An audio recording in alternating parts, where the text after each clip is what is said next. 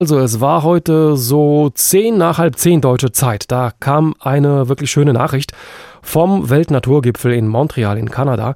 Man habe sich auf das neue globale Rahmenabkommen zum Schutz der Biodiversität geeinigt. Die Rede ist von einem historischen Maßnahmepaket, das als entscheidend erachtet wird, um den gefährlichen Verlust an biologischer Vielfalt und die Wiederherstellung natürlicher Ökosysteme anzugehen. So heißt das Ganze.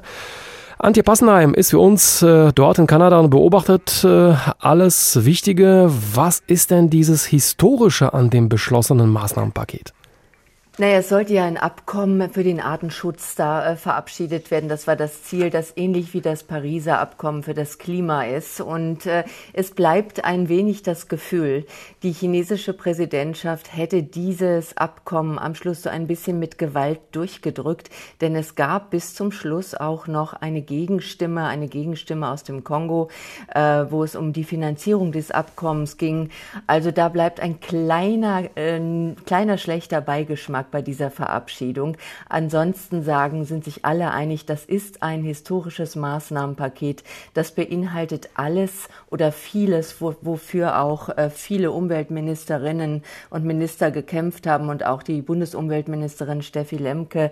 Es beinhaltet zum Beispiel, dass 30 Prozent äh, der Fläche an Land und, und auf See weltweit unter Schutz gestellt werden und nicht nur das, sondern äh, dass auch im Zuge mit dieser Schutzstelle Gleichstellung, die Rechte der Indigenen, die auf diesen Gebieten äh, leben, in diesen Gebieten leben, berücksichtigt werden. Das ist so noch nie festgehalten worden in einem internationalen Abkommen. Und viele andere einzelne Punkte zur Rettung der Arten, der bedrohten Arten sind mit diesem Paket auch abgestimmt worden, verabschiedet worden und auch Mess mit Messmittel, ähm, um immer wieder klarzustellen, dass die Staaten sich auch daran halten, dass es nicht in Vergessenheit gerät, dass es nachgemessen werden kann. Dieser Weltnaturgipfel, der begann vor fast genau zwei Wochen und seitdem hatte man äh, immer wieder den Eindruck, dass es an vielen Stellen im Getriebe knirsche. Eine Zeit lang hörte man sogar, dass sich der Abschluss der Tagung um ein bis zwei Tage sogar verzögern könnte. Was waren denn die Hürden auf dem Weg zum Abkommen? Ja. Ja, genau. Deshalb hat es auch alle so überrascht, dass, äh, dass es jetzt dieses Abkommen auch jetzt schon gibt. Der größte Brocken war die Finanzierung. Die Frage A, wie viel Geld braucht es für den Artenschutz? Und die Frage B, wie viel müssen die reichen Länder zahlen, um den ärmeren Ländern, in denen es meist das meiste noch zu schützen gibt an Arten, um diesen Ländern zu ermöglichen, dieses Abkommen, diese, Verabsch äh, diese Erklärung auch umzusetzen.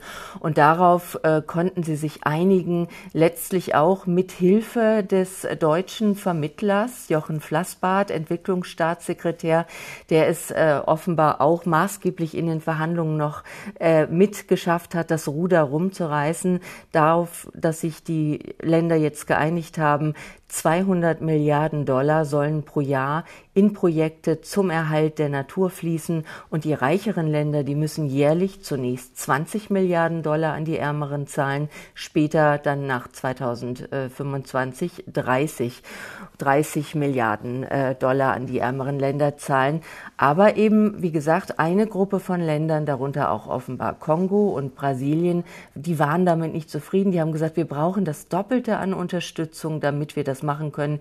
Wir haben in unseren Ländern das meiste Artenaufkommen zu schützen mit und wir haben auch große Nachteile dadurch, wenn 30 Prozent des Landes zu Schutzzonen erklärt werden, beispielsweise in Brasilien, äh, wo ja munter der Amazonas abgeholzt wird, gerodet wird.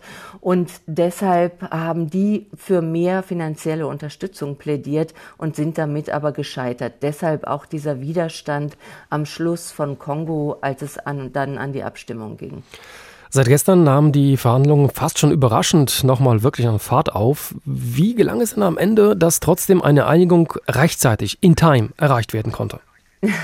Das war wirklich das Geschick dieser Arbeitsgruppen, zwei große Arbeitsgruppen, die rund um die Uhr daran gearbeitet haben, hunderte von Klammern aus dem Text rauszubekommen, sich zu einigen auf einen, auf einen sauberen Text, der so von allen, sagen wir mal jetzt unter Vorbehalt, von allen auch so äh, angenommen werden konnte. Und es war wirklich auch äh, maßgeblich mit das Verhandlungsgeschick auch der deutschen Delegation, der deutschen äh, Umweltministerin und äh, Steffi Lemke und auch des äh, Staatssekretärs äh, Flassbart, von dem ich eben schon gesprochen habe, dass die ein großes Ansehen haben. Deutschland hat einen, einen großen Stand hier, weil es einer der größten Zahler ist. Deutschland hat seine Zusagen vorher noch mal verdoppelt gehabt auf 1,5 Milliarden Euro ähm, für, den, für den Artenschutz. Und das äh, ist damit einer der größten Zahler und äh, hat einen verdammt großen Einfluss hier auch.